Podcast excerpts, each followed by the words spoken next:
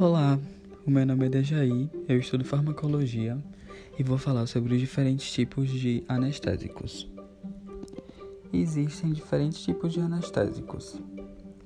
É, ele pode ser injetado pela veia, tendo um efeito imediato, ou inalado através de uma máscara, chegando na circulação sanguínea após passar pelos pulmões.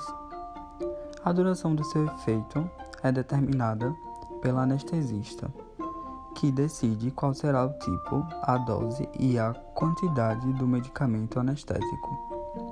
A anestesia geral age sedando uma pessoa profundamente, de forma que se, per que se perde a consciência, a, a sensibilidade e os reflexos do corpo, para que sejam realizadas cirurgias sem que se sinta dor ou desconforto durante o procedimento. Anestesia inalatória está. Esta anestesia é feita pela inalação de gases que contêm medicamentos anestésicos e por isso demora alguns minutos para fazer efeito. Porque a medicação precisa passar primeiro pelos pulmões até chegar na corrente sanguínea e em seguida ao cérebro.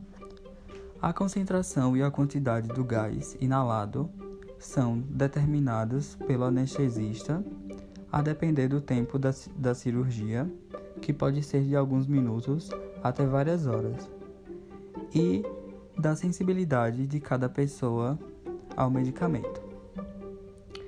Já a anestesia pela veia, a venosa, este tipo de anestesia é feito ao injetar o medicamento anestésico diretamente na veia, causando uma, uma sedação quase imediata. A profundidade da sedação depende do tipo e da quantidade de medicamento injetado pelo anestesista, que também irá depender da duração da cirurgia, da sensibilidade de cada pessoa, além da idade, peso, altura e condição de saúde.